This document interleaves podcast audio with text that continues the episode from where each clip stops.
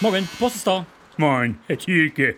Ob im Herbst wohl ein zweiter Lockdown auf uns zukommt? Was meinen Sie? Ach, Sie meinen bestimmt die zweite große Welle. Ja. Die Ruhe nach dem Sturm, vor dem alle so pangerne Angst haben. So ein Lockdown hat es ja früher auch noch nie vorher gegeben, Herr Thielke. Lockdowns hat es in der Geschichte der Menschheit zwischendurch immer mal wieder gegeben. Aha. Den ersten Lockdown, den gab es schon damals in dem Märchen von Dornröschen. Ja. Der dauerte sogar ganze 100 Jahre, Ja. bis endlich der Prinz mit dem neuen Impfstoff um die Ecke kam. Ich finde, Märchen sind immer etwas unrealistisch, Herr Thielke. Ja, ich selbst habe früher auch immer viel lieber Western geguckt als Ja. irgendwelche Geschichten von Feen und schlecht gelaunten Zwergen. Ja, Rauchende Colts zum Beispiel, Bonanza, Winnetou und seine Freunde. Flipper war auch immer recht interessant, Herr Thielke. Ja, Flipper, der war gut, der schlaue Delfin. Ja. Der war damals ja der erste Hochbegabte unter den Wassersportlern. Richtig schlau war der. Noch viel schlauer als Skippy das Buschkänguru. Sind Schimpansen eigentlich intelligenter, Herr Thielke, oder Delfine? Vergessen Sie die Schäferhunde nicht dabei. Ja. Die sind ja schließlich auch nicht ganz blöd. Unser Rottweiler, Herr Thielke, der Benno,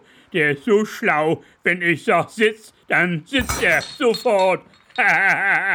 Ja, aber Hunde sitzen immer gern irgendwo in der Gegend rum und Ja. versperren anderen Leuten den Weg. Das allein ist doch kein Zeichen für Intelligenz. Welches europäische Haustier wohl am besten mit so einem Lockdown klarkommen würde, Herr Thielke? Was meinen Sie? Wellensittich und Papageien, die sind zum Beispiel sehr sprachbegabt. Aha. Die reden und reden und verarbeiten die Krise, Ja. indem sie sich mit anderen Vögeln gemeinsam über ihre Befindlichkeiten während der Pandemie austauschen. Und was machen Tiere, die nicht so gut reden können, Herr Thielke? Die sind eindeutig die Verlierer der Krise. Aha. Insekten zum Beispiel, Mistkäfer, Ja. Kreuzspinnen oder auch Schmetterlinge. Ja. Schmetterlinge sind nämlich bisher weder durch besonders geistreichen Wortwitz aufgefallen, noch haben sie überhaupt den tiefen Teller erfunden. Aber sie sind recht schön anzusehen, Herr Thielke. Schön, aber auch ein bisschen blöd. Ach ja. Gutes Aussehen alleine reicht heute schon lange nicht. Nein. Wenigstens ein kleines bisschen, ein klitzekleines bisschen Intelligenz Ja. sollte auch schon mit dazukommen. Ja. Ist bei uns Menschen doch auch nicht anders. Nee. So, jetzt muss ich aber auch wieder. Also, tschüss dann, Herr.